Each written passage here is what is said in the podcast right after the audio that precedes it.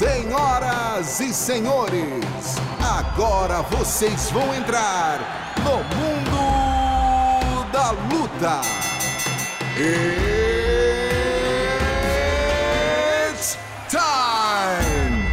Salve, galera, sejam muito bem-vindos a mais uma edição do podcast Mundo da Luta, podcast especializado em esportes de combate. Eu sou Marcelo Russo, editor do Combate.com. Essa semana teremos dois convidados muito especiais. Vamos falar primeiro com, ele, com o nosso primeiro convidado aqui, mas antes vou apresentar a nossa mesa. Primeiramente, o meu camarada de longos anos aqui dentro do Combate.com, é pioneiro aqui no podcast também, Adriano Albuquerque, tudo bem, reverendo? Como é que tá? Tudo ótimo, Marcelo Rússio, muito bom estar de volta no podcast com convidados tão especiais hoje que temos, né? Dois convidados de uma vez e muito tempo mesmo, né, Rússio? Estou completando Porra. aí, daqui a um mês, estou completando 10 anos de casa aqui na, na é Rede isso. Globo. É, ocasiões para comemorar, com certeza. Ocasiões para comemorar, sem dúvida nenhuma. E o nosso outro integrante aqui da mesa, Luciano Andrade, enciclopédia do MMA, comentarista do combate tudo bom, irmão? Como é que você está? Tudo bom, voltando agora ao trabalho pós-Covid, se bem que eu, eu dei sorte, para mim não foi muito complicado, passei na boa pela doença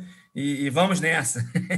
Rapaz, nem Tamo sabia junto. que você tinha pego. Tá, tá, Tamo tá junto, hein, né? Luciano? Tamo fui junto. Liberado, fui liberado agora sábado, Rússio, para trabalhar. Rapaz, boa. Não, que bom, que bom que deu tudo certo, bom, não tem problema nenhum. E o nosso primeiro convidado aqui, ninguém menos que um dos melhores prospectos do peso meio médio do UFC, Vicente Luque. Muito prazer de ter você aqui. Obrigado, uma honra te ter aqui no nosso podcast, amigo. Como é que você está? Tudo bem? Tudo tranquilo. Obrigado aí pelo convite. Para mim que é uma honra poder participar e tudo certo, muito feliz com a vitória. Foi uma, com certeza, a luta mais importante da minha carreira e deu tudo certo. Isso que eu ia te perguntar, como é que foi essa luta com o Tyron Woodley? Qual foi a expectativa para enfrentar um ex-campeão, né? Um cara que o seu grande amigo e também companheiro de treinos, Gilbert Durin, já tinha vencido, certamente passou algumas dicas, mas como é que foi a expectativa para enfrentar um cara que já teve no topo da categoria e que continua sendo um, né, um grande nome dentro da divisão? É, sem dúvida, foi é, é uma luta que eu vinha esperando há muito tempo conseguir enfrentar um cara de grande nome. Então, enfrentar um ex-campeão foi, sem dúvida, assim, muito especial. Eu acho que a maior diferença foi realmente a motivação que eu tive durante o camp, a motivação é, que eu tive durante todo esse processo até chegar o dia da luta, porque, sei lá, é diferente, né? Quando você vai lutar com um cara que você sempre assistiu. Eu assistia muito as lutas do Tyron Woodley quando ele era campeão. Sempre foi um cara que eu admirava o estilo, admirava a disciplina dele ali. Então, com certeza, foi especial, foi diferente e a motivação estava muito grande para essa luta. Eu acho que o, o, o, resultado refletiu essa motivação. Eu estava extremamente é, treinado, foi sem dúvidas é, a luta onde eu me senti mais preparado e deu tudo certo, do jeito que a gente planejou, a estratégia casou muito bem. O Durinho tá lá foi um, um fato que ajudou muito, porque ele já lutou com o Tyron Woodley, ele teve lá dentro com o cara, então assim, ele sabia me passar é, um pouco do jogo dele e até imitar o jogo dele. Ele fez isso durante a luta ou durante o aquecimento para a luta, então foi muito positiva a presença dele lá. Ô Vicente, vocês dois sendo companheiros de equipe, amigos acima de tudo, mais até do que companheiros de equipe, rola alguma provocação, alguma é, zoação um com o outro? Porque afinal o Durinho, pô, ele deu um baile no Woodley, né? Dominou, venceu por cinco rounds a zero, né? Foi por pontos, mas você nocauteou, né? Você foi, só precisou de um. Fica uma provocação, ah, eu fui melhor, eu fui pior. Tem esse, essa brincadeira entre vocês? Não tem exatamente a brincadeira, não, mas assim, eu acho que é muito mais do, do meu estilo. Eu sou um cara que sempre estou tentando acabar com a luta, eu não sei lutar de outra forma. E assim, o, o que o Durinho sempre brinca comigo é que não importa quanto eu estou treinado, quanto a gente está bem de estratégia, minhas lutas sempre tem que dar nervoso, sempre tem que ser com emoção. Então ele sempre fica assim, pô, até quando você acaba no primeiro round, você dá um jeito de deixar a gente nervoso, de tipo, ter aquela adrenalina. Mas é o meu estilo, eu sou assim, eu não sei lutar de outra forma. Ah, eu planejo, eu tenho a estratégia, eu tenho tudo, mas na hora, eu não sei, se eu ver uma oportunidade, eu vou cair para dentro e às vezes acaba que eu tomo um, um golpe ali, acontece ser, de ser emocionante a luta, né? Mas é meu estilo, aí o, o Durinho às vezes me zoa dessa forma. É, Luke, claro que não depende só de você, depende também do evento, de negociações, mas o ideal é um lutador que está ranqueado sempre mirar para frente do ranking. E olhando para frente do ranking, você está em sexto, tá todo mundo praticamente comprometido. Stephen Thompson, com quem você já lutou, o Mais Vidal, que vai ter a revanche é, com Usman, Leon Edwards, e sobra o Durinho, que é seu amigo, e o primeiro do ranking, que é o Colby Covington. Seria, o ideal seria lutar com, com o americano, né? Não só uma luta que acho que você gostaria de fazer, por vários fatores, pela personalidade dele também, e também porque é o primeiro do ranking, né? Aí o vencendo, você daria um pulo e tanto, né? Na categoria. Exatamente. É, eu acho que a luta com o Kobe é uma luta que eu estou mirando agora. É o único cara ali dentro do, do top 5 que está sem luta, está disponível. E eu, assim, é o que eu falei com o meu empresário, eu falei também é, com o UFC, né? eu tô pronto, eu tô disponível, eu aceito essa luta. Se me mandarem o contrato, eu com certeza vou assinar é, essa luta para lutar com o Kobe. Então fica muito mais na mão dele. Se ele vai querer esperar porque ele diz né, que merece disputar o cinturão, ou se ele vai querer se manter em atividade. Eu tô aqui para lutar com ele, com certeza é uma luta que me interessa muito. Então agora é realmente continuar treinando, me manter preparado para quando aparecer essa oportunidade. Você é um cara, né, Vicente, que não tem muito aquele estilo trash talk. Você é um cara mais tranquilo, você né, faz o teu ali dentro do octógono. Só que tem o seguinte: tirando o Durinho, que é teu amigaço, vocês não vão lutar. E tirando o Thompson, que já está com luta marcada, todo mundo ali em cima do ranking, você, talvez o Camaro menos, mas mais Vidal e Covington falam para caramba. Tem alguma, alguma, algum gosto especial? Tem alguma vontade especial de, de, pegar, por exemplo, o Covington, que vai certamente falar, vai falar, vai falar aqueles negócios que o Brasil é uma porcaria, que o Brasil é um lixo, que brasileiro é, é lixeira, não sei o quê. Dá uma vontade maior de pegar um cara desse e calar a boca dele? Ou é você encara tudo com profissionalismo, deixa ele falar à vontade e não, isso não te afeta de nenhuma forma? Eu acho que dá uma motivação maior, com certeza, para treinar, né? para realmente chegar preparado lá mas eu tento deixar essas coisas de lado, principalmente na questão estratégica, na, na, no que eu vou fazer na luta. Se eu deixar isso entrar na minha cabeça, pode me prejudicar na luta. Então, é, eu preciso primeiro ir lá, lutar, vencer. Aí, vencendo de uma forma boa, aí beleza, aí a gente calou a boca dele. Mas antes disso, não. Antes disso, eu preciso focar no que eu vou fazer, até porque é, são caras que falam muito e falam muita besteira, mas são caras que lutam, né? Principalmente o Sim. Kobe é um cara que já demonstrou que tem uma qualidade ali dentro do octógono que a gente não pode é, criticar, ele é um grande lutador. Então, assim, é, primeiro eu tenho que ser profissional, primeiro eu preciso vencer é, aquele grande atleta que ele é dentro do octógono, e aí o, depois da luta a gente vê a questão de calar a boca dele ou não, mas é, eu foco principalmente nessa parte da luta mesmo. Mas na hora, imagina, imaginando uma encarada, ou sei lá, uma coletiva, alguma coisa assim. O cara falando na tua cara, falando, falando, eh, sei lá, provocando, falando do teu país, humilhando e querendo te tirar do sério. Não, é, é, controlável esse, esse, essa sensação de revidar ali na hora, porque assim, eu não sou lutador, não tenho o menor cacuete de lutador, mas um cara desse falando na minha cara, falando, falando, falando, provocando na frente de todo mundo, eu imagino que eu ficaria muito tentado a fazer alguma coisa, e talvez até me prejudicasse. Mas você, gente, como profissional. A gente não aguenta, às vezes, nem no Twitter, né, Rússio? A pessoa pois falando, é. você não tá nem vendo na tua Pô, cara. é só um. um guerreiraço de teclado ali. lá falando, eu dou canelada nele, cara. Tu imagina um maluco desse falando. Então, assim, eu queria saber de você como é que é aquele momento. Assim, o cara tá na encarada ali, ele tá te provocando, o Dana White tá ali no meio, mas ele tá falando, ele tá provocando, ele tá querendo tirar do sério, ele tá ofendendo. Isso passa por você completamente, assim, tipo, sabe, ao largo? Ou você tem alguma, alguma sensação e tem que se controlar? Não, acho que com certeza em algum a, a, até um certo ponto dá uma provocada, dá uma o sangue sobe, mas é uma coisa que pelo menos para mim é, é, tranquilo de controlar e o que eu o que eu uso muito para controlar isso é tipo eu sei que mais cedo ou mais tarde a gente vai lutar. Então se eu tenho uma luta marcada com ele, vai ter uma coletiva, vai ter uma encarada, ele pode fazer o que ele quiser, mas ele não vai ter como correr no sábado à noite quando a gente for lutar. Então, eu, guardo tudo isso para o dia da luta, lá a gente se resolve, lá a gente é, não vai ter como, né? a gente vai sair na mão, mas eu acho que isso faz parte do esporte e eu, como um atleta, eu preciso ter esse autocontrole, eu preciso saber é, quando eu vou deixar certas coisas me afetarem e quando eu preciso ser profissional, deixar de lado e, fazer meu trabalho Mas, assim, a, a, até um certo ponto, com certeza dá uma provocada, né? Dá uma, sobe aquele sangue, mas, assim, dá para controlar, dá para a gente é, trabalhar de uma forma que, não, que, que eu não deixe isso me influenciar na luta. Luke. Deve dar uma raiva danada quando o cara pega, ele provoca, provoca, provoca, aí chega na hora da luta, ah, ele não bateu o peso, teve um problema, foi para o hospital, a luta não acontece. Luke, não, aí, aí complica, né? Aí não. aí é ruim. É prolongando o assunto. Lutadores, no geral, via de regra, entram na pilha com facilidade. Você foge desse padrão, você é um cara mais tranquilo, mais articulado, mais ponderado, Claro que todo mundo tem um calcanhar de Aquiles, você deve ter o seu. Eu não sei qual é, algum dia pode ser que alguém descubra e te tire do sério, mas é eu, eu acho que o, o, no caso do Covington, ele é muito canastrão, muito falso na, no personagem dele, entendeu?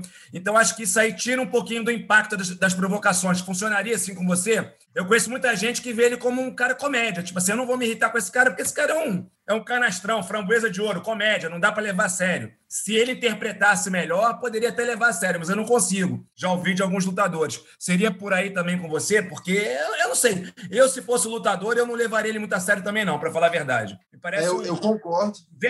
Concordo com o Luciano. É. Eu acho que ele é tipo. Ele é fanfarrão, né? Ele gosta de fazer um papel ali, mas é muito mal encenado, é muito mal feito. Inclusive, tem até aquelas fotos que comparam ele com o McGregor e que ele está fazendo meio que tudo que o McGregor fez, só que não tão bem atuado, né? Então, realmente, eu vejo ele como muito mais um, um comediante, vamos dizer assim. Ele, ele faz uma coisa até meio que teatral, mas absurda, que eu, eu, assim não tem como levar a sério, né? Você olha aquilo até acha graça às vezes. É o novo bobo da corte. É.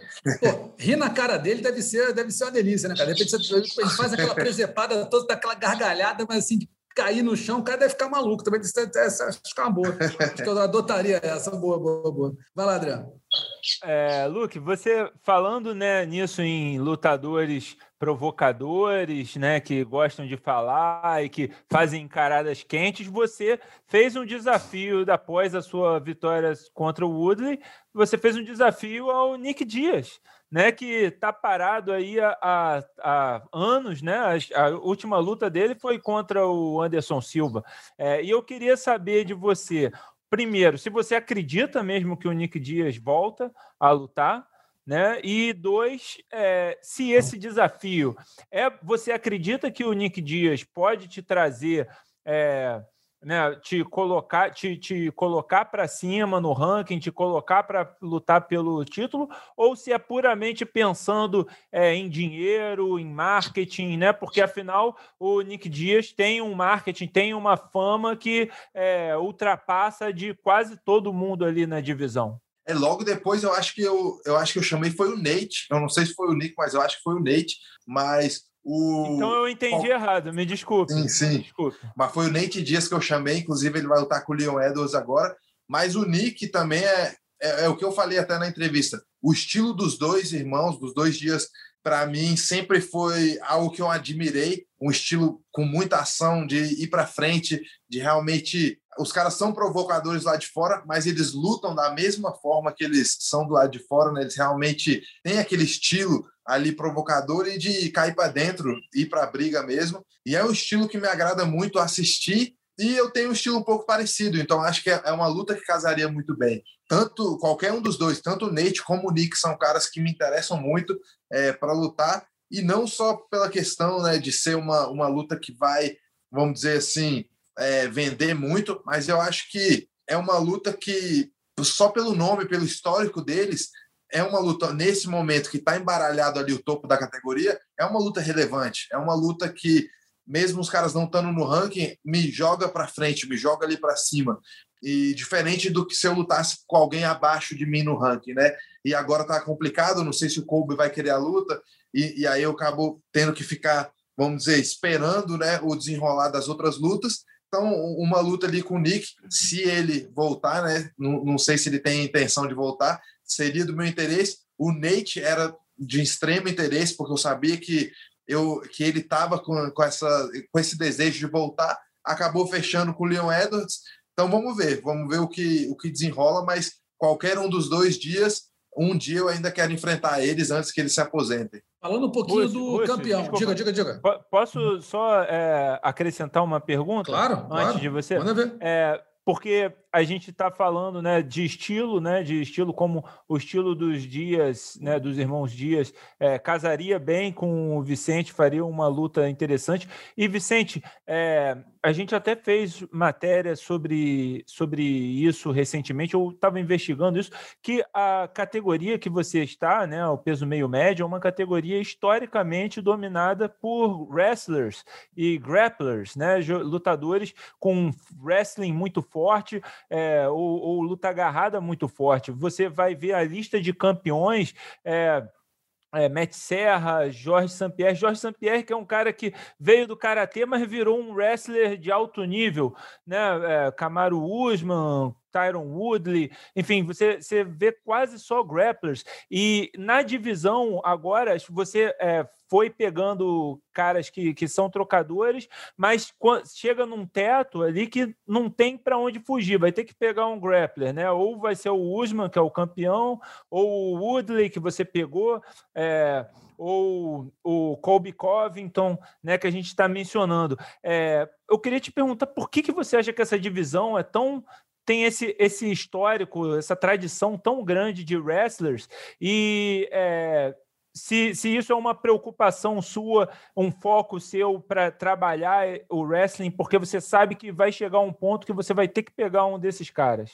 Sim, eu acho que isso é, é muito claro, né? O topo da categoria ter os wrestlers e os grapplers sempre é, de, em alto nível e eu acho que não tem para onde correr, é uma coisa que eu preciso trabalhar e eu venho trabalhando nos últimos três anos. Eu tenho dado um foco muito forte na parte de wrestling e também na parte de chão. O chão sempre eu treinei desde o começo da minha carreira, eu sempre tive é, bastante treino no chão e gosto bastante do chão. Não uso sempre nas minhas lutas, mas quando eu tenho oportunidade de é, realmente trabalhar o jiu-jitsu, eu tenho finalizações, eu tenho um, um jogo versátil no chão, mas não adianta de nada eu ter esse jogo tanto em pé como no chão se eu não conseguir decidir onde a luta vai acontecer. E é exatamente o que os wrestlers fazem. Por isso eu acho que eles têm tanto sucesso, é, não só na minha categoria, né, mas em outras. Na minha eu acho que é mais claro, na 7-7 acabou assim que o domínio dos wrestlers se tornou muito mais claro. Historicamente. Mas eu acho que o fato que eles conseguem definir onde a luta vai acontecer isso é o que traz essa vantagem para eles. Se eles vão lutar com um cara do jiu-jitsu, eles vão manter a luta em pé. E aí vai complicar o cara. Se eles vão lutar com um trocador, eles botam para baixo e complicam o trocador. Então, acho que para o meu futuro é super importante treinar o wrestling, que é uma coisa que eu venho fazendo. E nessa luta eu fiquei muito feliz de poder mostrar isso. É, eu esperava que o Woodley ia tentar explorar isso, porque as minhas últimas duas derrotas, tanto para não minhas últimas duas, minha para o Thompson foi em pé, mas antes disso, para o Leon Edwards, foi uma luta que ele me complicou com o wrestling, acabou me cansando com esse jogo de, de wrestling. E assim, é uma, é uma brecha que eu tinha no meu jogo. Eu imaginava que o Woodley ia explorar isso, por isso eu venho treinando muito e consegui mostrar realmente a minha evolução, consegui mostrar que eu tenho é, trabalhado muito nesse aspecto e eu acho que é muito importante para mim, eu quero ser campeão da categoria, eu preciso ter um, um wrestling é, competitivo é, para enfrentar caras como o Usman, como o Kobe. Eu quero uma revanche com o Leon Edwards, então é outro cara que trabalha muito bem o wrestling também. Vamos dar um pouquinho de assunto, pegando o gancho na categoria, projetando para o futuro. É, eu acredito, sinceramente, que em algum momento você vai disputar o cinturão da categoria. Não sei se o campeão nesse momento será o Camaro Usman, Acredito que sim, porque o Usman é um cara que ele é muito bom ofensivamente, mas para um cara chegar no topo e se manter no topo, é muito importante também o cara ter é, qualidades defensivas, um sistema defensivo sólido que não se pauta só pela técnica, também é uma questão de aguentar porrada, de ter condicionamento físico. E o que eu acho, alguns caras já o surpreenderam em alguns momentos, o Durin no primeiro round, o Covington, Covington ao longo da luta, que estava indo bem, até para um juiz, se eu não me engano, ele estava vencendo por pontos aquela luta. Eu acho que uma das chaves eh, seria a velocidade. Você é um cara que tem muita velocidade. Velocidade para soltar os golpes, é, velocidade de movimentação, em, em termos de tudo. Você acha que é por aí também, cara? Porque para surpreender o Usman, que é o, que é o campeão atual? Com certeza. Tem que ter um condicionamento físico, né? Para trabalhar na velocidade. Projetando para o caso da luta ter cinco rounds, o gás tem que estar 100% também, né? Senão o cara cansa Sim. ali no meio do caminho. Sim, eu acho que eu acho que para lutar com o Camaro, para mim é muito claro, vai ser uma luta dura, vai ser uma luta de cinco rounds. Eu tenho que estar pronto para uma luta de cinco rounds. É uma luta onde eu acredito que em algum momento ele vai me colocar para baixo. Então eu preciso estar preparado para tudo isso. Eu acho que se eu entro numa luta dessa pensando em um golpe, em um soco, uma finalização para acabar com a luta, eu vou estar tá, é, me colocando numa situação difícil, porque eu vou estar tá me preparando para algo que não é real na minha visão.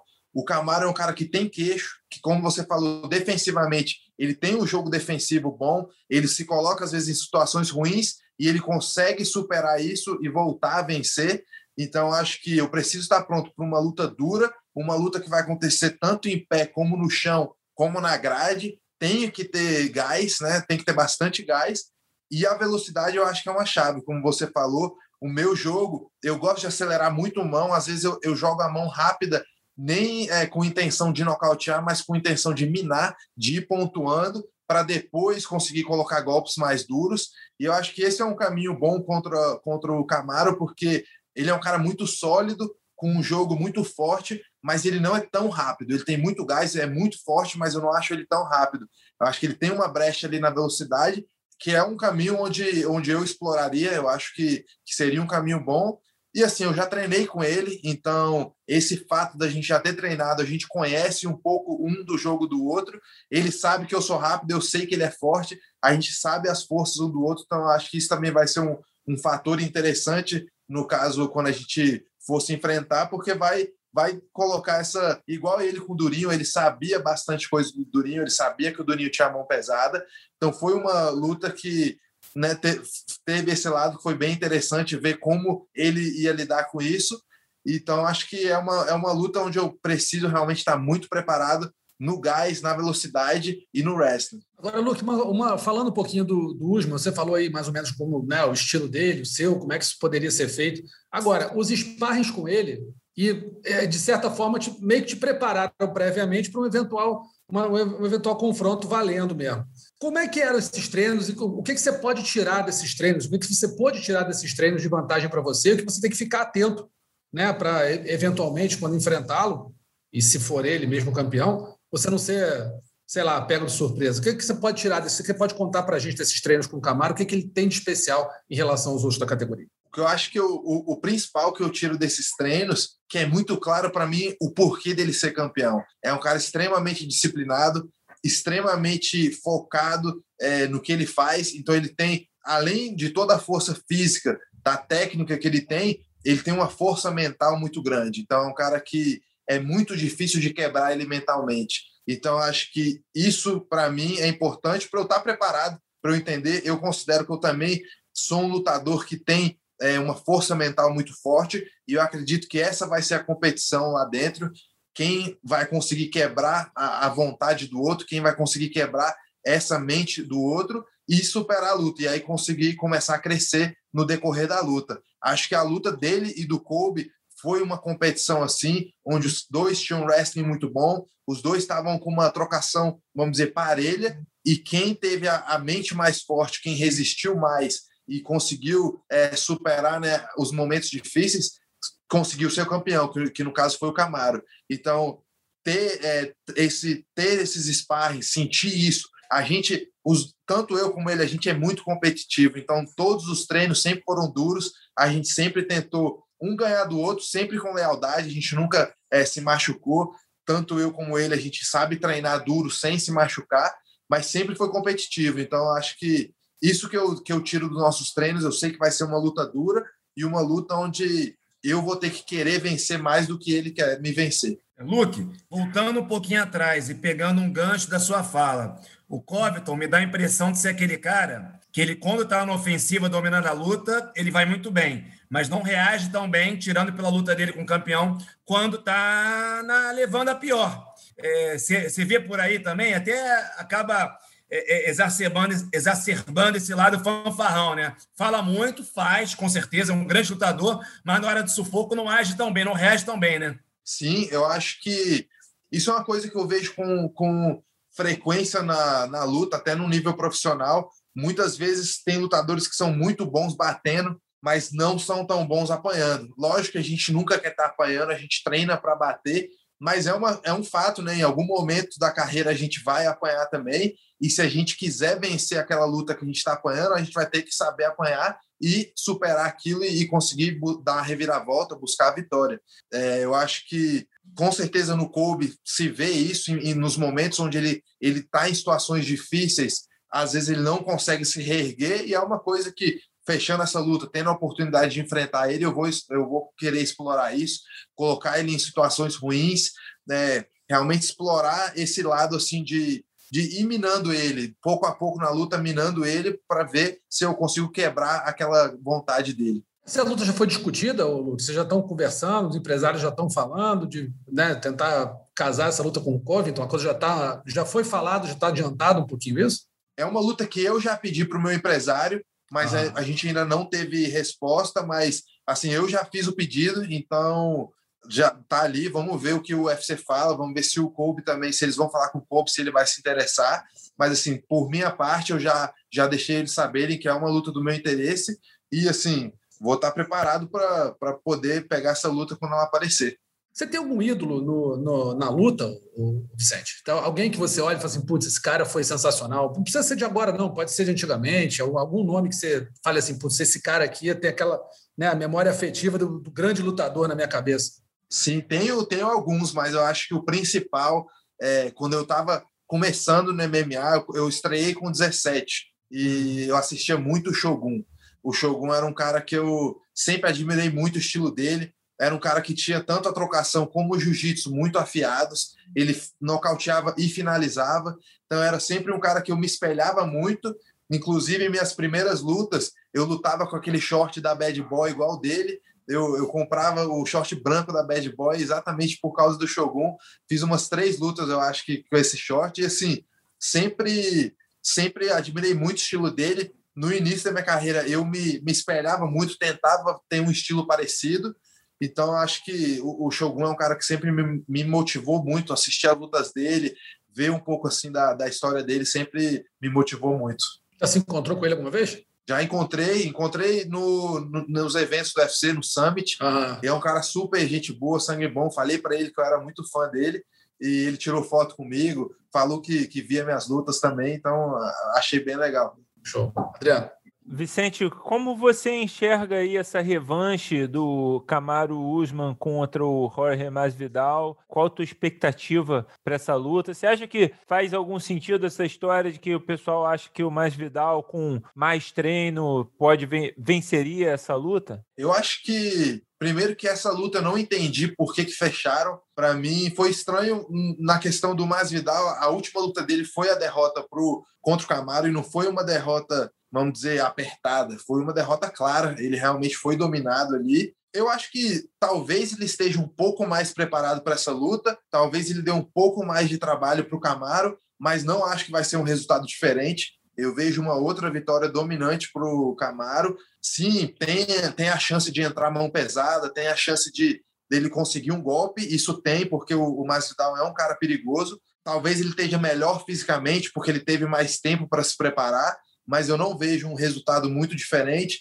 Talvez uma luta com mais ação do que, da, do que a primeira, mas acho que vai, vai ser Camaro por decisão unânime de novo. Essa história do Vidal ter, ter perdido, parece aquele negócio do troféu, perdeu, perdeu por pontos para o Camaro, né? Parece que foi uma grande coisa. O cara pegou a luta é, em poucos dias e acabou perdendo por, assim, foi dominado e perdeu. Você acha que, que esse fato de ele ter pego a luta em cinco dias, como, sei lá, cinco, uma semana, sei lá, de antecedência, deu aí, ter perdido por pontos, não ter sido nocauteado, não ter sido finalizado, isso aí deu a ele um cacife para poder ser o novo desafiante, porque assim, é o que você falou, ele não fez, naquela luta ele não fez nada, ele sobreviveu na luta o tempo todo, não ameaçou em momento nenhum. Mas só o fato de ter pego a luta com cinco dias de antecedência, você acha que foi suficiente para ter dado a ele esse, esse cacife? Eu, eu não acho que seja essa a razão, eu acho que ele soube explorar muito bem isso. Então, ele soube falar que se ele tivesse um camp completo seria diferente, Ele falou que quebrou o nariz do Camaro, que depois o Camaro teve que fazer cirurgia no nariz.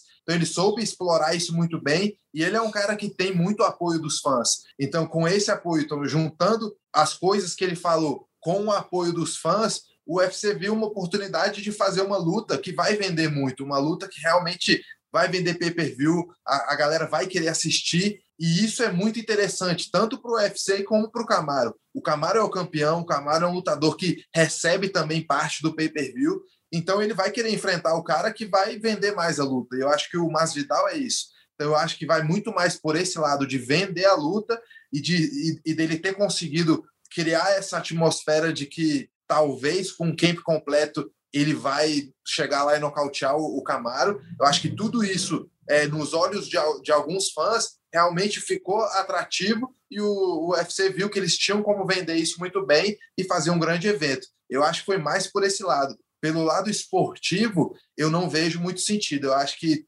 tinham outros lutadores que mereciam é, disputar essa disputa antes do Masvidal. É, Rússio, Adriano, Luke, não, eu iria, resolvi que iria falar outra coisa, seria exatamente mais ou menos o que o Luke falou, a, a questão de fazer a luta novamente é meramente financeira, vai vender muito, mas eu vou além. Tem essas justificativas para fazer a luta, para tirar um pouquinho do foco real, que é fazer a luta pela grana. E muitas vezes a própria pessoa, em várias situações, o Dana White ou outras pessoas, se valem de justificativas para fazer alguma coisa, mas sabendo que aquilo não procede. Eu concordo com o Luke, não procede essa revanche em termos esportivos, mas você tem que criar uma desculpa, né? E às vezes até alguns fãs, mesmo não acreditando lá no fundo que aquilo realmente ah, o cara estava mal preparado, agora vai estar tá melhor, agora pode ganhar. O cara acaba meio que querendo se enganar, né? Não, não, não. Eu sou fã do cara, então o cara faz força para acreditar numa acreditar é. falsa. É. Então, acho que é isso. É, a razão 100% ou quase isso é grana, e o resto são justificativas que não têm fundamento, mas que as pessoas usam por isso, para justi justificarem a luta, né? para não pegar muito mal, para só não dizer que é só dinheiro. Exatamente. Luke, queria te agradecer muito a presença aqui. Sei que você está aí há poucas semanas de ser pai, vem aí o Bento, teu filho. Quero te agradecer muito a presença, o teu tempo e desejar aí um ótimo nascimento para teu filho, sua, sua esposa, que tudo corra bem. Muito obrigado aí por ter participado do nosso podcast. Valeu, eu que agradeço aí pelo convite. E se Deus quiser, vai dar tudo certo. Já já vou ter o Bento aqui no meu colo. Beleza, valeu, obrigadão. Valeu Só aí. te avisando que tua, o seu foco com, vai mudar a sua vida, tá? Sim, vai mudar não, tudo. Aproveita para dormir, falado já. É. Valeu. Aproveita para dormir. Ah, é, aproveitar também. meus últimos dias de sono. É isso, dorme bem. Dorme bem que vai precisar. Valeu. Valeu, Valeu doutor. Grande abraço. Abração. Bom, está aí agora, depois da entrevista com Vicente Luque, está aqui o nosso outro convidado. A gente não falou antes para criar um pouquinho de surpresa, mas ninguém menos que o Champ Champ, o campeão duplo do Bellator, Patrício Pitbull, Patrício Freire, campeão peso pena e peso leve do Bellator, que deu mais um show no último, no último fim de semana. Né, tratorizou Emanuel Sanches, que nunca tinha sido finalizado nem nocauteado. O cara é, finalizou no primeiro round. Um dos grandes nomes do MMA, não é só do Brasil, não, é do mundo um, muitos dizem o maior peso-pena de todos os tempos, ao lado do José Aldo. Então, aqui, muita honra, estamos muita, muito felizes de te receber aqui, Patrício. Para, seja muito bem-vindo, prazer te receber. Ah, obrigado, para mim é uma oportunidade estar aqui, podendo falar com vocês, trocar uma ideia mais uma vez aí, me sinto honrado. Começar com o seguinte: como é ser uma lenda? Diz para mim. Se você se sente uma lenda, como é que é ser uma lenda no teu esporte? Acho que eu estou talvez em construção. Eu não, acho que esse mérito tem que ser dado por outros. Eu não, meu foco não é esse. Agradeço quem já acha que sou, mas é, tenho muito mais a, a, fazer. Acredito nisso. Acredito no trabalho duro e dedicação. E qual o segredo, cara, para fazer lutas duras, né, com essas que você vem fazendo, encarando caras do primeiríssimo time do Bellator parecerem fáceis. Por exemplo, você nocauteou o Michael Chandler, que era um cara considerado né, o grande nome da categoria junto com o peso leve, você estava chegando ali para disputar o cinturão. Agora você finalizou Emmanuel Sanches, que é um cara que nunca tinha sido finalizado, nem nocauteado. Como é que faz para parecer fácil? É muito treino? É muita qualidade? Explica para a gente o segredo. Eu passei muitos anos da minha vida treinando muito duro, como 90% dos caras que alcançam grandes resultados fazem, né? É tudo a questão de repetição e tudo isso. Mas nesse momento da minha carreira, eu acho que, no meu entender, é mais paciência. A gente chega numa maturidade de luta que é, entende o que o, o, o, movimento corporal do nosso adversário e não se precipitar. Eu acho que é, é bem isso. O, o grande diferencial meu agora é mental. É, Patrício, você falou aqui do treinador. É, são vários fatores que fazem de um cara um grande lutador, um lutador constante, que tem regularidade nas lutas. Treinar duro, como você falou. Só que treinar duro, por exemplo, é uma coisa que no meio da luta muita gente mal bem consegue. E você é um cara estudioso, estuda bem os adversários, é um cara estrategista. E esse eu acho que, no geral, ainda é o ponto no qual a maioria dos lutadores peca. Assim, eu acho que a grande maioria só se preocupa em treinar, sair na porrada na academia, marcar luta, sair da porrada profissionalmente, não pensa muito nos adversários, entendeu? Não estuda muito. Alguns estudam, claro, mas você, que com certeza isso é um grande diferencial seu.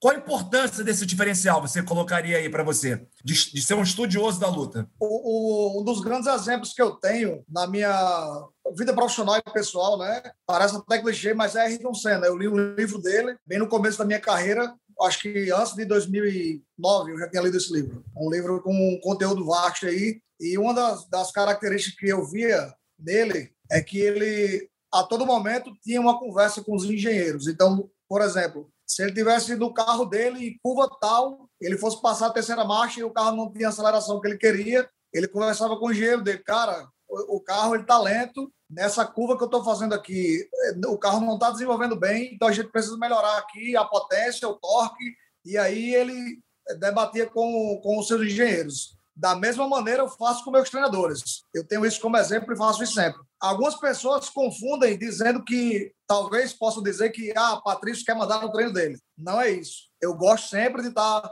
ouvindo meus treinadores, mas também passando o meu feedback para os treinadores até a gente chegar a uma coisa que encaixe na realidade do lutador. Muitos lutadores eles gostam de passar essa tarefa apenas para o treinador, que é um erro. O treinador ele não sabe o que passa na sua cabeça, ele não tem um feeling do momento da tática que está sendo usado no treino. Então, a todo momento eu tenho esse esse esse background de conversa. A gente para, ó, peraí, deu errado, esse chute está muito rápido, não estou conseguindo defender dessa maneira, meu deslocamento está falho, a gente tem que mudar, tem que adaptar. Então, eu estou em constante, constante evolução. Como já tenho dito em muitas entrevistas, tenho adicionado várias artes marciais no meu treinamento. Se eu tivesse tempo, faria até mais outras. Mas eu tenho colocado aí karatê, taekwondo. Não vou ser lutador dessas, dessas artes marciais, mas alguma coisa ou outra serve e muito para o MMA. Até eu chego a, a trazer um fator surpresa dentro do combate. Por exemplo, eu passei muito tempo nocauteando e todo mundo achava que eu era só um striker. Mas se você for ver hoje, eu tenho mais finalização do que nocaute. Tá 12, 12 finalizações, 12 nocautes. Eu tenho um jogo de chutes que eu ainda não mostrei. Eu ainda tenho muitos jogos de luta que ninguém viu. Então, eu sou incógnito ainda.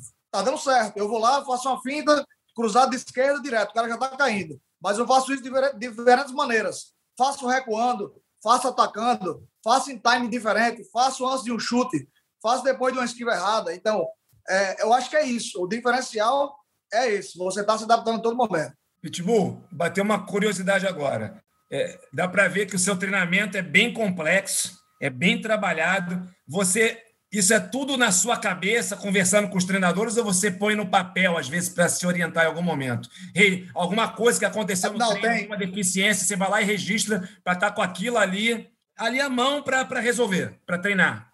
Todos os meus treinos são planilhados e quantificados. Nós sabemos até a frequência do meu coração que ele vai que eu tenho que atingir em determinado momento do treino. No começo do treino, frequência do batimento cardíaco X.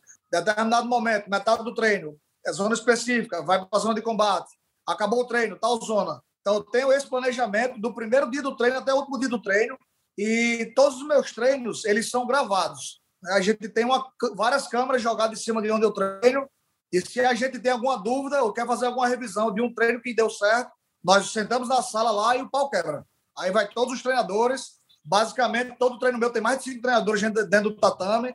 E é um trabalho muito disciplinar, muito complicado, porque no começo, cada treinador queria defender o seu lado. Não, o karatê, não, porque o jiu-jitsu. Não, mas assim você não vai, porque o boxe pede que a guarda fique alta. E aí a gente teve que formular e trazer esse trabalho já formatado para o dia atual.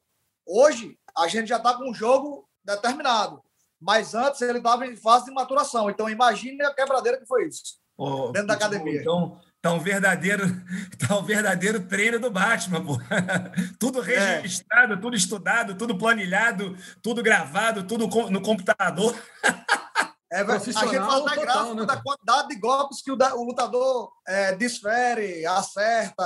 É um estudo muito, muito criterioso. Realmente é bem destrinchado.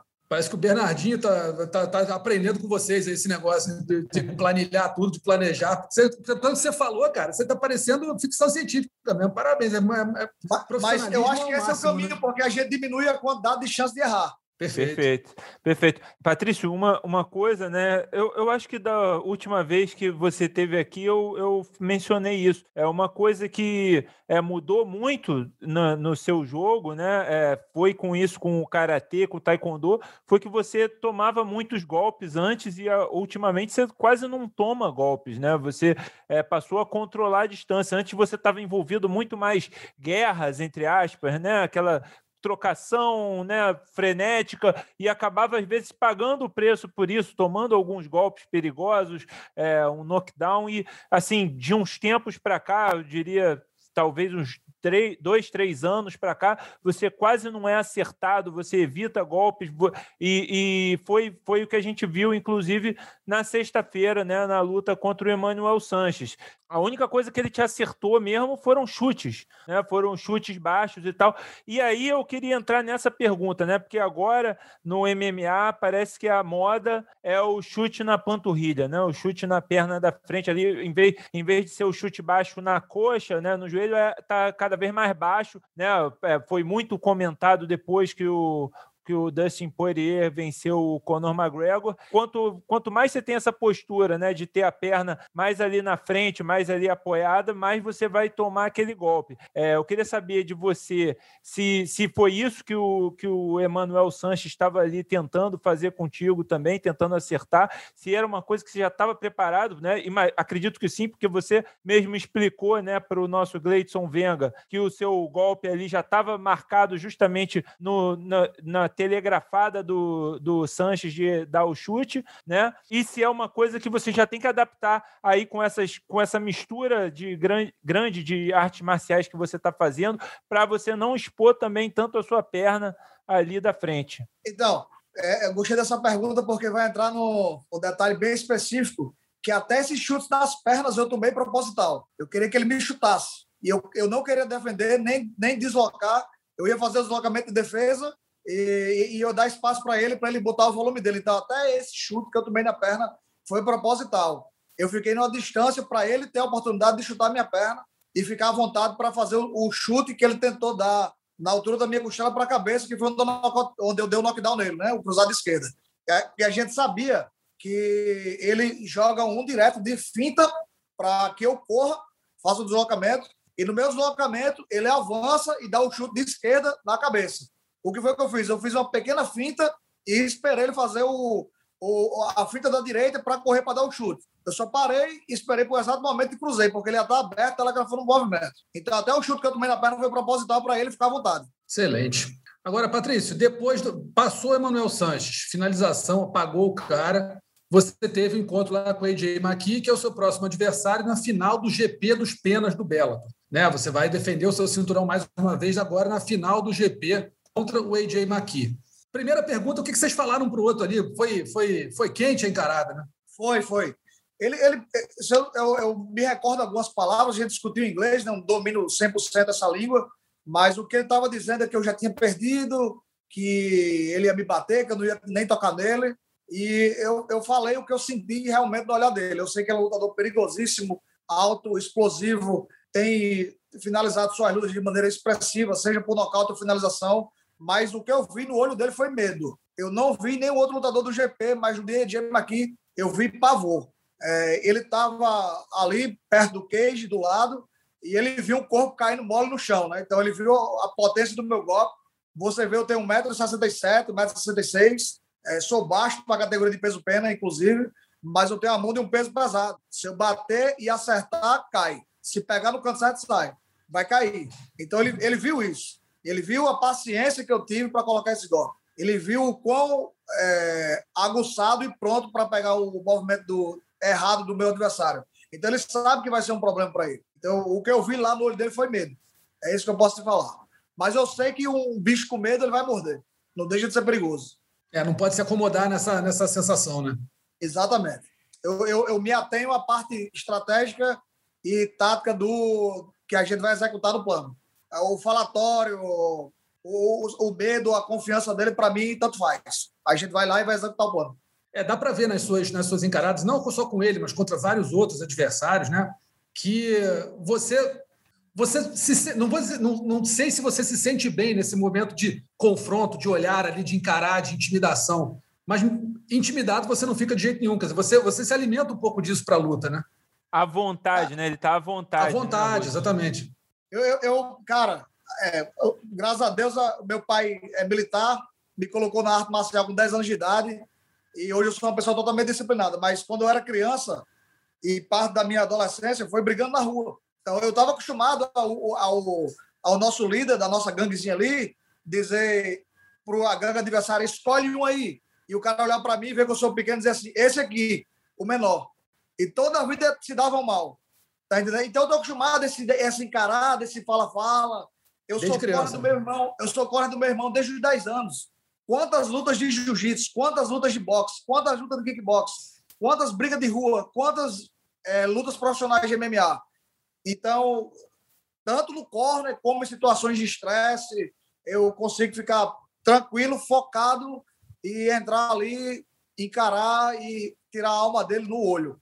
E teve também o seguinte, né, cara? Assim, você está falando, você, você de criança, você brigava na rua, mas provavelmente em casa também, que Patrick não é nenhum santinho, não, né? Patrick sempre foi meu principal sparring. A gente brigou mais de 500 vezes. Imagina aí. Dava trabalho para a mãe. Muito, rapaz. Tinha, tinha vez que meu pai tinha que sair do, do quartel para vir separar. E aí a gente, é ele mesmo? puxava um cinturão de couro da cintura, com os dois dedos de grossura, a gente já corria. então foi forjado no aço, né? Os dois forjados no aço do pai aí.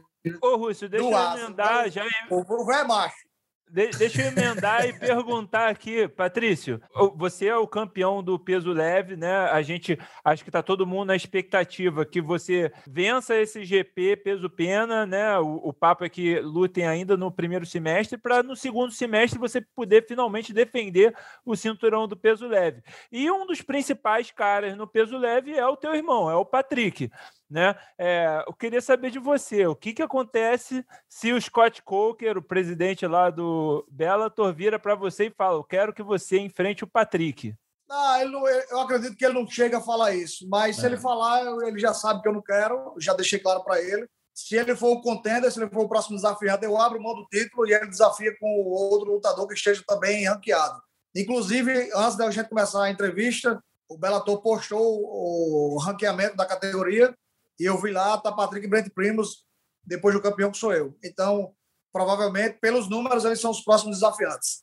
Então, acredito que se ele, se, se Primos for escalado para disputar o título, eu defendo contra Primos. Se Patrick for escalado, eu vago o cinturão. Eu não vou lutar contra o meu irmão. Mas já brigou tanto de graça, né? De repente, valendo dinheiro. Pois é. Pois é. A, a, única diferença é que dentro do ringue a gente tenta matar o outro. Aí é, tem fica isso. mais sério. Fica mais sério. É verdade. Vai lá, Luciano. Exatamente. Eu acho até que é uma boa focar numa. Você também tem esse lado de não lutaria por ser seu irmão, mas também seria melhor focar numa categoria, na categoria na qual você lutou a maior parte da carreira? Luciano, o que me move são desafios. Se tiver um cara na categoria de 77 quilos, que é um, é um bom desafio, eu topo. Se tiver um cara na 61, estou botando situações extremas. Claro. 77 quilos, que é uma categoria bem, bem acima do meu, da minha natural e 61, que é uma bem abaixo. Então, é, eu acho que o lutador é isso. Ele tem que enfrentar outro lutador. Quando eu, quando eu é, gostei do Vale Tudo, na época, a gente via Royce enfrentar caras com quase 100 quilos a mais que ele. Então, luta para mim, quando eu comecei, é isso. Então, dentro das minhas veias, o que corre é esse sentimento. Não, eu enfrento qualquer pessoa. Ele, tem, ele não tendo quatro braços, tem quatro pernas, ele é um humano, eu vou enfrentá-lo. Então, para mim, é quando eu encaro um lutador, quando eu olho para um lutador, eu não vejo ele como peso pesado, como peso welterweight, eu não vejo, eu não vejo isso. Eu vejo um lutador na minha frente e se eu posso bater nele ou não. Minha primeira imaginação é essa. Então, assim, mais o meu foco é a minha categoria 145 quilos. Eu tenho lutadores também na minha academia que são do, da categoria de baixo. Tenho meu irmão na categoria de cima. Então, deixa os caras fazerem o trabalho deles. Eu não quero empancar a divisão do, as outras divisões. Sei que já estou fazendo isso sem querer, mas é um, a gente sabe que fica inviável em certo momento. Gostaria sim de fazer história, pegar três cinturões ao mesmo tempo, mas acredito que perdeu-se o time por causa da pandemia. O GP demorou é. muito tempo, ainda não chegou na final, então muitas situações. Vendo por esse lado, considerando que o seu foco é a sua categoria, é, você poderia, por exemplo, pela questão do desafio e também por uma questão financeira, fazer super lutas, assim, uma luta casada num peso intermediário, talvez, contra um cara do meio médio, descendo para 7,4, um cara do peso leve. E será que o, o evento toparia alguma coisa assim, ou você acha que não está no, no radar do evento, uma, é, coisas do gênero? Eu vou mandar o Bellator criar uma categoria com o meu nome. E a gente vai fazer essa disputa de cross. De cross uh, como é que fala em português? Ah, é peso cruzador, né? Esse seria um peso cruzador, não é nem na categoria, de categorias, Né? Como é que cruzamento é? De cate... Cruzamento. Cruzamento de categoria. É seria um peso cruzador que chama no boxe. Faria, é. faria sim. Adoraria. Eu acho que é, teve uma luta minha, eu acho que contra Jadson Costa aqui em Natal. Eu lutei com ele, ele a gente tava de 73, 74 quilos. Era, era alguma coisa assim, era mais de 70. Em off você pesa quanto, Patrícia? Quando eu é, lutei contra Michael Chandler, eu subi para 84 quilos para baixar para 70. Então, eu fiz um trabalho de, de ganho de, de, de, de hipertrofia, fiquei com músculo maior, mais volumoso, e baixei para 70. Quando eu luto de 66 e foco nesse peso, eu tenho um teto. Eu não posso passar 11, 12 quilos de categoria. Então, eu fico 76, 77 quilos. Essa é a luz vermelha. Quando chega em 77, 78, 80, aí o Chicão já vai lá, puxa, puxa a orelha, ó. Vamos descer, já vamos regular sua comida e já está tudo. Mas eu estou há bastante tempo seguindo um padrão.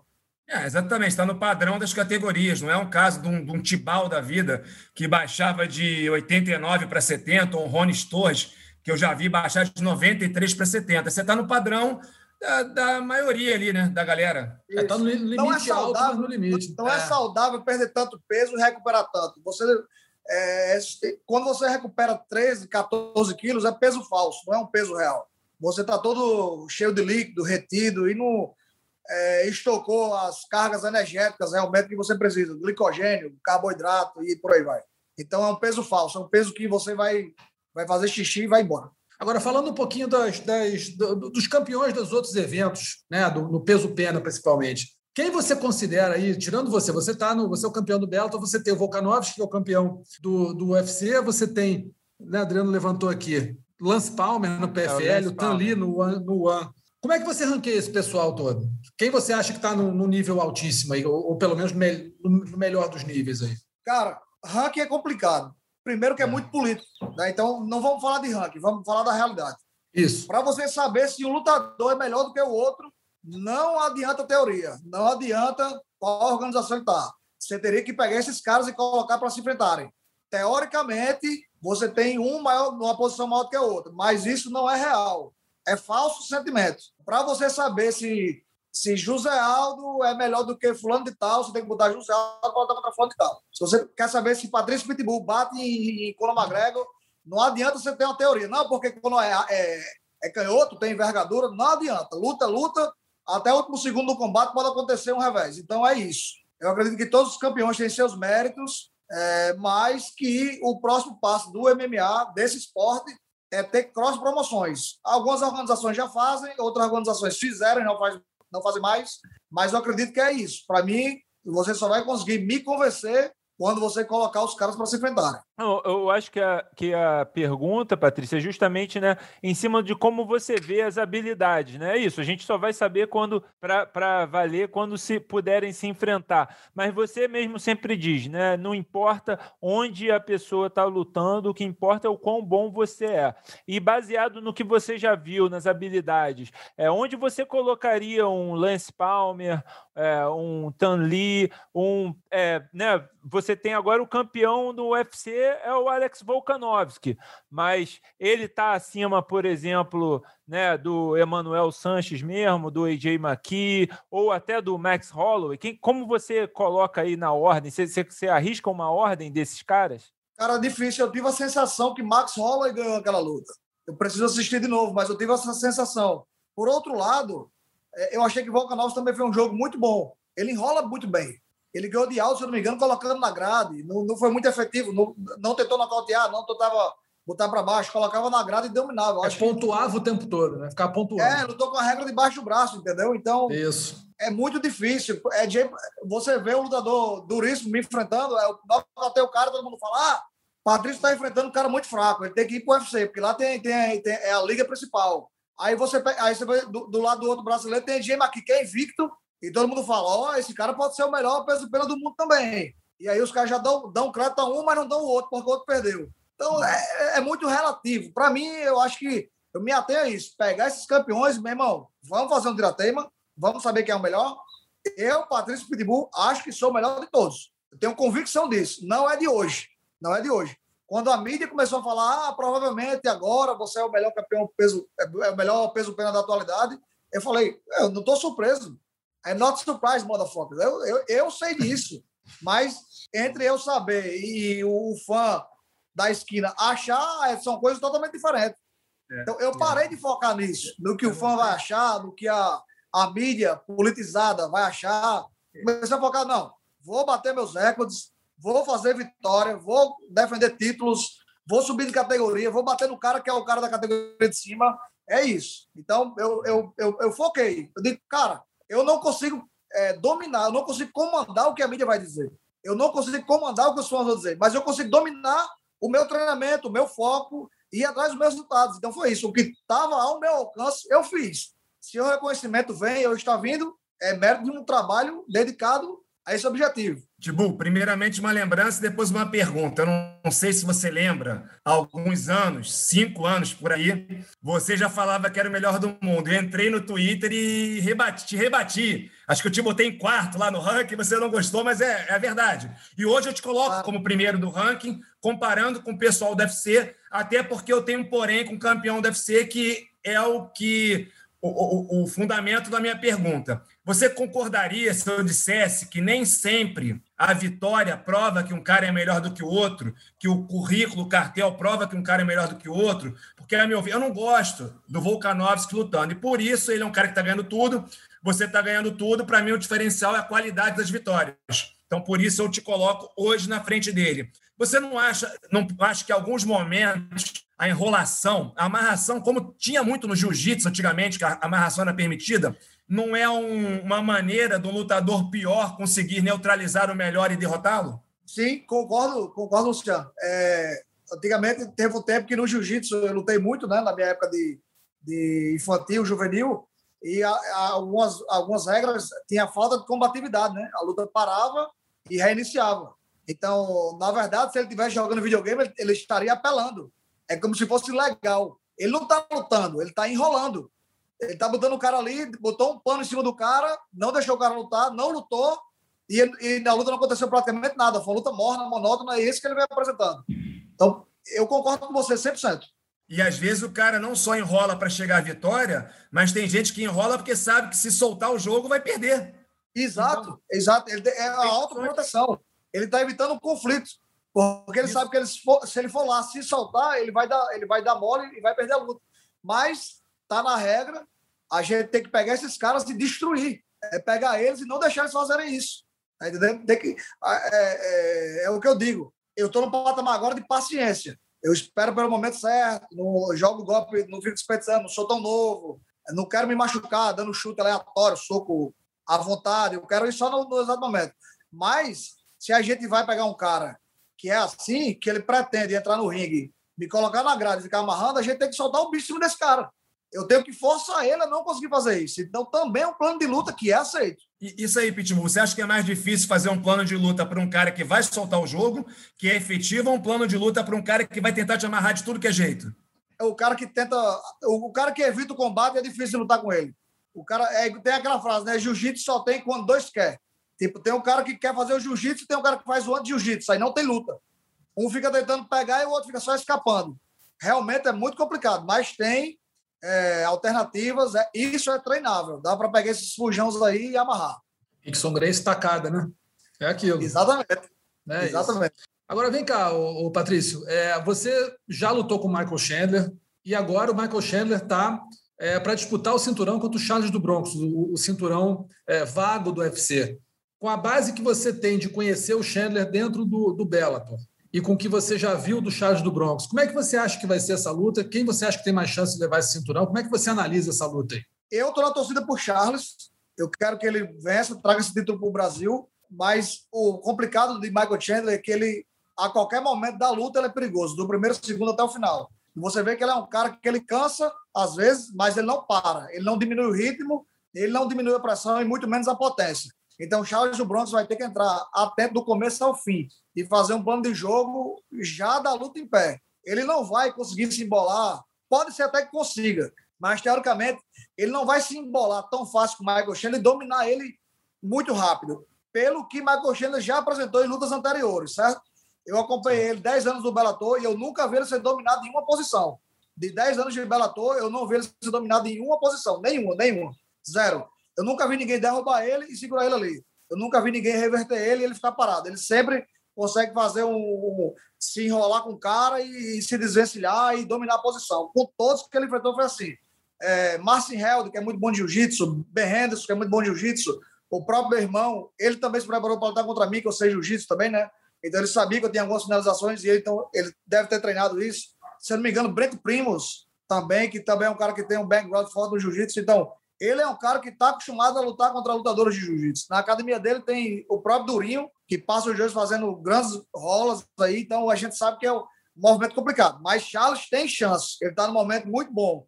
Ele tem que aproveitar a envergadura dele e fazer Michael Chandler andar para trás. Michael Chandler vai andar para frente e ele está acostumado com isso. Ele não consegue, ele não sabe lidar bem andando para trás. E ali, na hora que ele se agarrar, tentar se embolar. É a chance que Charles tem. Para mim, Charles é o melhor jiu-jitsu da, da atualidade dentro do esporte é um cara perigosíssimo, pode acabar a luta sim, pode finalizar. E ali, assim, é, é questão de, de, de ser realista. O, fa, o favoritismo está com o Chandler, realmente. Adriano. É, eu ia perguntar justamente isso sobre é, estratégias para o Charles, né, para vencer. Eu acho que o Patrício já disse muito bem. Agora, então, perguntar para você, Patrício, sobre a sua própria luta contra o AJ McKee. Qual, se você já pode abrir um pouco da estratégia, né? É, acho que o que está todo mundo preocupado é essa diferença de altura e de envergadura do Maqui para você. É, como que você usa aí, como é que você faz para entrar dentro dessa distância dele e acertá-lo e, né, e não ser acertado? Eu já sanei esse problema é, de altura, de envergadura, para mim não, não tem mais influência. É, a minha leitura corporal é de movimento. Eu consigo perceber o ataque do meu adversário com leitura corporal. O corpo dele me diz o que ele quer fazer. Então não preciso ficar com medo da envergadura dele. Quando o lutador fala, eu sou maior do que você e eu vou lhe bater, eu entendo logo que ele não sabe arte marcial. Por exemplo, o jiu-jitsu, adaptado por Hélio Grace, ele foi adaptado para ele. Mais fraco, franzindo, franzino, venceu mais forte. Palavras dele. As lutas dele eram assim. Ele lutava com os caras mais fortes, com o tempo, o jiu-jitsu, né? O vale tudo, não tinha é, valia tudo e não tinha tempo demarcando, e a luta ia, ia, ia. Ele ganhava o cara na técnica, o cara cansava e ele pegava o cara. Então, em pé, a mesma coisa. Por você ser maior, teoricamente você tem a vantagem de envergadura. Mas isso são outros poréns. Tem uma aproximação, tem o, o movimento que você vai fazer com o braço para poder dar um soco, tem a leitura que o, que o adversário vai te dar na hora de querer executar o movimento. Então, eu estou atento a esses detalhes. Já que eu não tenho envergadura, eu tenho que ter uma percepção muito mais aguçada. E é isso que eu estou agora. Como fala meu professor de karatê, olho na nuca. Eu tenho o terceiro olho. eu diria que, Patrícia, depois do Mike Tyson, essa justificativa da envergadura, em alguns casos faz sentido, mas não é mais absoluta, né? Não é uma Exato. coisa que serve para tudo, né? Isso. Quebrou exatamente. com isso ele, né? O cara tem 1,82m, claro. pô. Exatamente. Ele é um grande exemplo disso, né? Um cara considerado andão para a categoria. Ia lá com golpes curtos e nocauteava caras longos. Então, é complicado. Se você pega um cara longo também, que tem essa percepção de controlar a distância, ele vai, ele vai também ter um, apresentar uma dificuldade para um cara curto que, é. que, também sabe ter uma percepção boa. Então, vai vencer o espírito, quem tiver o espírito mais forte. Mas a gente né, são dois problemas de envergadura aí, com certeza. Todos os caras que eu enfrentei são mais altos que eu. Todos têm mais é. de 1,76m. Beleza, Patrício. Cara, eu quero te agradecer demais a presença aqui no, no podcast. Queria pô, dizer que foi uma honra encontrar com você aqui, bater esse papo. Estou muito impressionado com, com, o profissionalismo, com a tua visão de luta também, com a tua clareza de, de, de, né, de tudo que envolve artes marciais. Muito obrigado, deu uma aula aqui para a gente, Te agradeço muito. Muito sucesso para você aí, torcendo pela, por essa vitória aí contra o AJ McKee. E eu também achei, cara, acho que ele deu uma amarelada ali. Bom, obrigado, para minha satisfação. Sempre que eu tiver a oportunidade de trocar ideia com vocês, estou à disposição. Beleza, quando for quando eu voltar Natal, que tive aí, fiquei aí na, na, época da Copa do Mundo, fiquei aí quase um mês, vou, vou dar uma passada lá na Pitbull Brothers. Grande Parece. cidade. Tem muito grande talento cidade, aí para vocês Pô, sem Parece dúvida. mesmo. Grande abraço, Patrício. Obrigado, viu? Valeu, Luciano. Valeu, Adriano. Valeu, Patrício. Valeu, Patrício. Abraço. Até mais. Abraço. Tchau. Tá, então, nosso papo com o Patrício Pitbull. Deu uma aula aí sobre as categorias, sobre luta, sobre tudo. Excelente papo com o Patrício Pitbull. A gente vai falar agora rapidinho do UFC Vettori versus Holland, que acontece no próximo sábado, no dia 10 de abril, horário um pouquinho diferente, pessoal. Horário card preliminar começando a uma da tarde e o card principal começando às quatro da tarde. Então, quem está acostumado com o UFC à noite, dá uma segurada, vem cedo, porque senão quando começar, quando achar que vai começar, já vai estar acabando. Uma da tarde, horário de Brasília, card preliminar, é, quatro horas da tarde, card principal. Deixa eu falar aqui da luta principal, né? No, no Marvin Vettori contra o Kevin Holland. Marvin Vettori que veio melhorando aí ao longo do tempo no peso médio, vai encarar, ia encarar o Darren Till, Darren Till teve um problema, lesão aí nos treinamentos, e aí o Kevin Holland pegou essa luta em cima da hora. Quero perguntar para vocês, começar com o Adriano, o que, que vocês acham dessa luta? Marvin Vettori e Kevin Holland.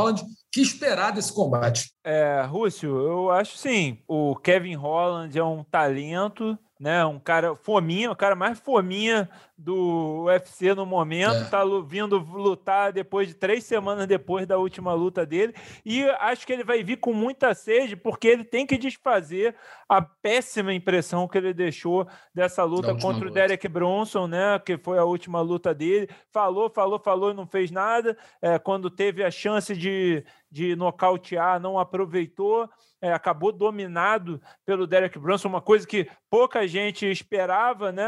Eu, eu por, da minha parte, esperava que o Holland passasse o carro no Derek Brunson, não, não menosprezando o Brunson, que é um grande lutador e, tá, e, e evoluiu muito recentemente, mas porque o Holland vem mostrando muito potencial, muito talento.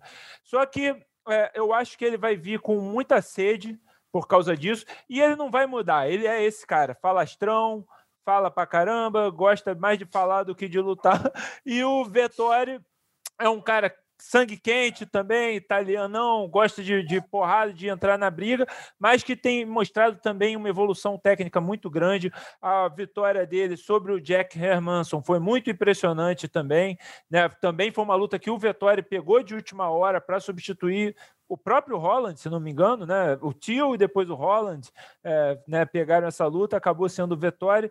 Então, é, eu estou favorecendo o Vettori nessa luta. Acho que ele está melhor preparado, né? Teve tempo para se preparar para enfrentar o Darren Till, agora para enfrentar o, o, Holland. Se o Holland ficar falando muito e não, e não focar em lutar, vai, vai ficar difícil para ele. Luciano, concorda? Concordo, eu estava empolgado com o Roland, já considerando para uma futura disputa de cinturão, não no curto prazo, mas em médio prazo, mais algumas vitórias. Ele vinha de uma sequência grande de vitórias, fiquei muito impressionado com a vitória dele sobre o Jacaré, porque eu sei que vencer um cara no MMA daquela maneira é muito difícil, batendo de baixo para cima, conseguindo ter contundência para deixar o cara que está em cima é, desnorteado e posteriormente ele nocauteou com outro golpe. É, poucas vezes eu vi isso no MMA, se não me engano, eu me lembro, acho que o Charles do Bronx fez isso antes de entrar para o no torneio de três lutas, já não tenho certeza, mas se não me fala a memória, foi uma das poucas vezes que eu vi, eu não vi isso mais que quatro, cinco vezes ao longo de 15, 20 anos. E foi chato, né? Que derrotou o Jacaré, um cara que eu gosto muito, mas foi uma vitória impressionante. Eu até achava que ele ganharia do Branson, que vinha numa sequenciazinha de vitórias, mas para mim não está mais no auge, passou do auge. Só que o Vettori eu acho que é mais consistente, é um cara que mais focado, acho que tem um head coach melhor, o Rafael, que dá uma, uma base melhor para ele, tem uma visão muito boa geral de luta, não só do Muay Thai, vem evoluindo tecnicamente, talvez não de forma assim brutal de uma luta para outra, como acontece com alguns caras que surgem e às vezes surgem e despencam do nada, que pode ser o caso do Holland, se ele perder mais essa, de, de repente, posteriormente então, acho que a evolução do Vettori é mais consistente. É um cara que deu trabalho para a Adesanya. Eu me lembro até que um juiz deu vitória para ele contra a Adesanya. Não, não venceu, né? Esse juiz errou. Não, não ele venceu. Um round, Entendi. claramente. É. Mas, enfim, deu trabalho. Tudo bem que o Adesanya também evoluiu. Foi soltando mais o jogo dele dentro do evento depois. Foi se acostumando com o UFC. Mas eu acho que o Vettori vive um momento melhor, vem de vitórias e tem tido uma evolução mais consistente. Talvez não tão acelerada dentro, de- dentro do evento, porém mais consistente. Eu acho que o Rafael Cordeiro também é um trunfo é, para o italiano. Então, vou de Marvin Vettori. É, eu também vou. Eu acho que o Roland entrou muito no personagem de querer ficar falando para mostrar para todo mundo que ele luta e fala, querer fazer um marketingzinho errado ali, né? Ficar falando com gente fora do, do cage na hora do, do intervalo, e falando com o adversário, falando, falando, falando. Quer dizer, achei um baita de um presepeiro, para te falar a verdade, na última luta. Acho que dessa vez ele pode, se ele continuar com isso, é bem possível que saia até nocauteado. O Vettori não é qualquer um, cara é muito forte, está muito bem treinado, vem numa fase legal. Aposto na, vitória do Vettori e torcendo para o Roland botar o pezinho no chão, que ele não fez tanta coisa assim para começar a criar personagem, fazer presepado durante luta, luta grande. Temos aí também duas brasileiras no evento, né? Mackenzie Dern vai enfrentar a Nina Ansaroff, a esposa da Amanda Nunes, que vai fazer a primeira luta dela após o nascimento da neném, da Reagan. E o que, que vocês acham dessa luta? Começar com o Luciano, Nina Ansaroff e Mackenzie Dern. É tranquilo para a Mackenzie? A Nina pode estar, ter um, é, dificuldade por conta enfim, da maternidade, da recuperação do, do corpo, do peso? Ou você acha que isso influenciou pouco? Não. E esse é um fator imprevisível. Não tem como a gente saber por antecipação, mesmo acompanhando o treinamento da, da lutadora. E muitas vezes a pessoa está bem treinada, mas aí esse tempo fora, é, outras questões, às vezes até psicológicas, podem fazer com que o desempenho tenha uma queda. Cara, e confesso, torço para a Mackenzie, mas eu acho que ela está evoluindo. Tem um jiu-jitsu excepcional, mas nem sempre dá para aplicar o jiu-jitsu na luta. Ela tem poder ofensivo em pé, apesar de carecer de técnica de, e da parte defensiva não ter melhorado tanto. Mas eu vou. Torço por ela, mas eu acho que, que como eu disse, não tem como prever o quanto a gravidez, essas coisas, o tempo parado, vai afetar o desempenho da Nina. Mas eu acho que a Nina é uma lutadora com menos brechas, mais consistente, enfrentou mais dureza na carreira. Então, acho que ela entra com, entra com pequeno favoritismo, a Nina Ansaroff. Adriano, concorda?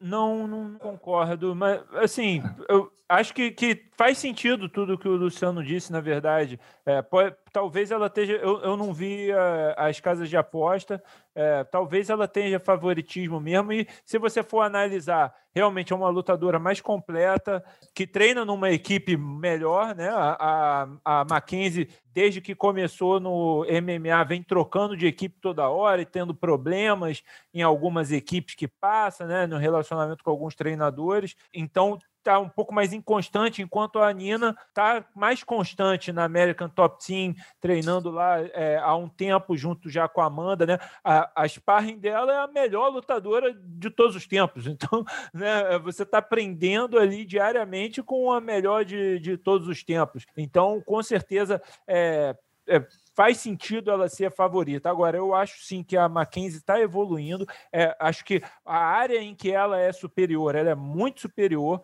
Acredito que ela tem a capacidade de levar a Nina para baixo. E acho que esse, essa questão da, da bebê.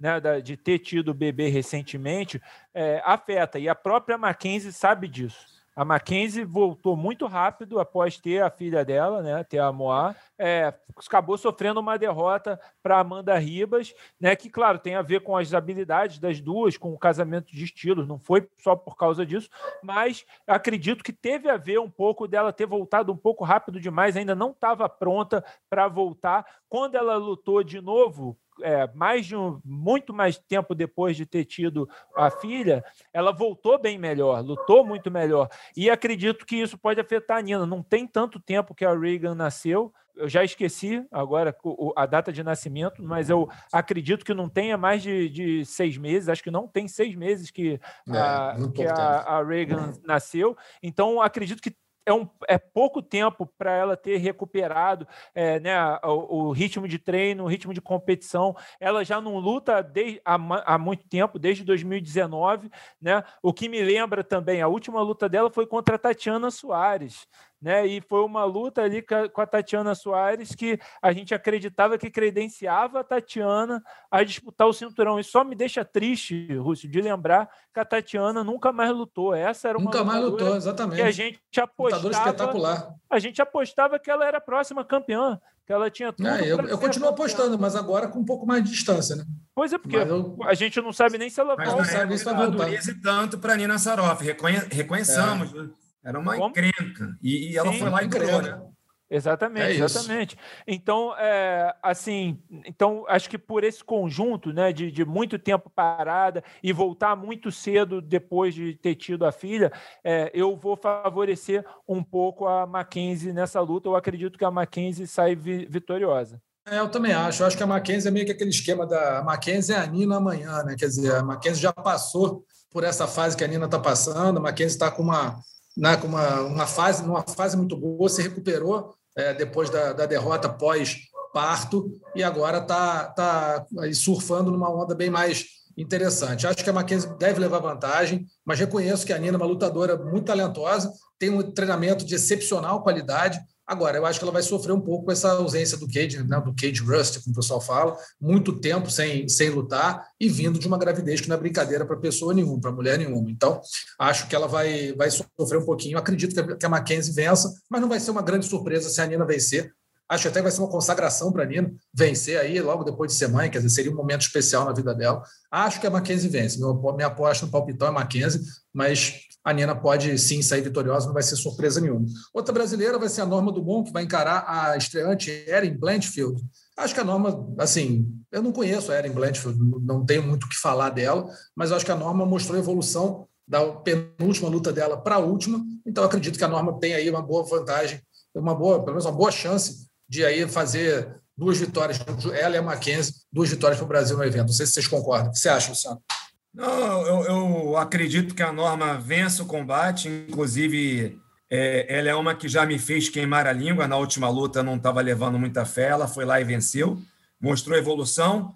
É, não sei até que ponto realmente a, a mudança de desempenho é, da Norma da luta anterior para essa foi uma questão de tá adaptado ao evento, né, Russo? Eu acho que como eu falo, a, a, grande maioria dos lutadores não tem problema em entrar no octógono, num tatame, num queijo, num ringue e sair na porrada. Claro, tem gente que fica ali, sente psicologicamente, mas eu acho que o a grande diferencial para um cara que entra no UFC ou para uma menina que entra no UFC, acho que isso afeta pelo menos, eu não tenho como saber o percentual, mas ali pelo menos metade. O grande problema é o público, é a responsabilidade. Estou no maior palco do MMA do mundo. Cara, aquilo ali, para quem treina. Eu, eu lutei jiu-jitsu, cara. Às vezes eu lutava um campeonato com mil pessoas na plateia e eu, eu, eu torcia para não ter gente da academia torcendo para mim, entendeu? Porque eu achava, agora eu tenho, eu tenho que ganhar por mim por eles, eu prefiro que, que não tenha ninguém torcendo. Então imagina um cara lá no UFC com. Agora não, não tem público, tudo bem. É, minimiza um pouco isso aí, essa pressão do público. Mas, cara, é uma pressão psicológica muito grande. Eu acho que muita gente acaba falhando na estreia. Por causa disso, eu acho que, que o desempenho da Norma na primeira luta foi, em grande parte, em função disso. E agora, agora ela ganhou, lutou bem, então acho que já está mais adaptada. Então acho que ela vai bem nessa próxima luta também. Aquela, aqu, aquela, aquela pressão psicológica, aquela coisa que afeta um pouquinho até na alma da pessoa, da competição, da responsabilidade, de estar no grande palco da MMA, eu acho que em grande parte ficou para trás para a brasileira. Então, isso ajuda muito. Você não concorda? Concordo. É, assim, eu, como você, né, como você disse, Rússio, também. Lembrando não... também, desculpa, que a adversária da norma na estreia era, era outro nível, né? Mas, enfim, é. são vários fatores que influenciam. Eu, eu, como você disse, Rússio, eu também não, nunca vi a Erin Blanchfield lutar. Ela lutou no Invicta, né? Vem do Invicta FC, então, é, de uma grande organização. Então, eu não estou falando sabendo né, as habilidades, tendo visto. Estou falando pelas informações que eu tenho aqui de cartel, de passado dela.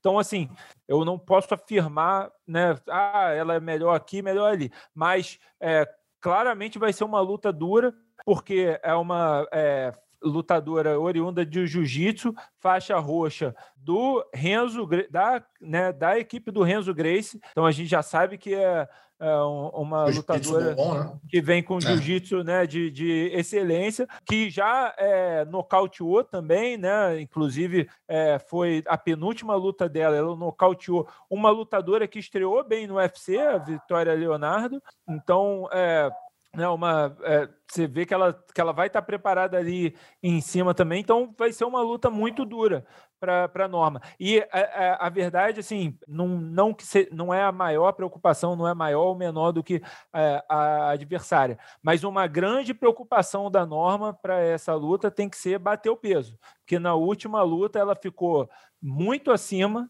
do, do peso, né? Ok, estava vindo, porque estava voltando, porque é, começou o ano lutando no peso pena, né? Aí foi lutar no, no peso galo, né? Não, não adaptou direito, mas ela ficou dois quilos acima né, para luta, para essa segunda luta dela, né, a primeira como peso galo. Então explodiu a balança, né? Exato. Então ela nessa luta ela tem que bater o peso, senão vai vai começar a ter problema aí com o UFC, né? A gente sabe que o evento não gosta de é, lutadores que não batem o peso e a Erin a gente espera que não tenha esse problema porque afinal ela está subindo de peso. Ela lutava no é. peso é. mosca e vai estar tá lutando no, no peso também. galo.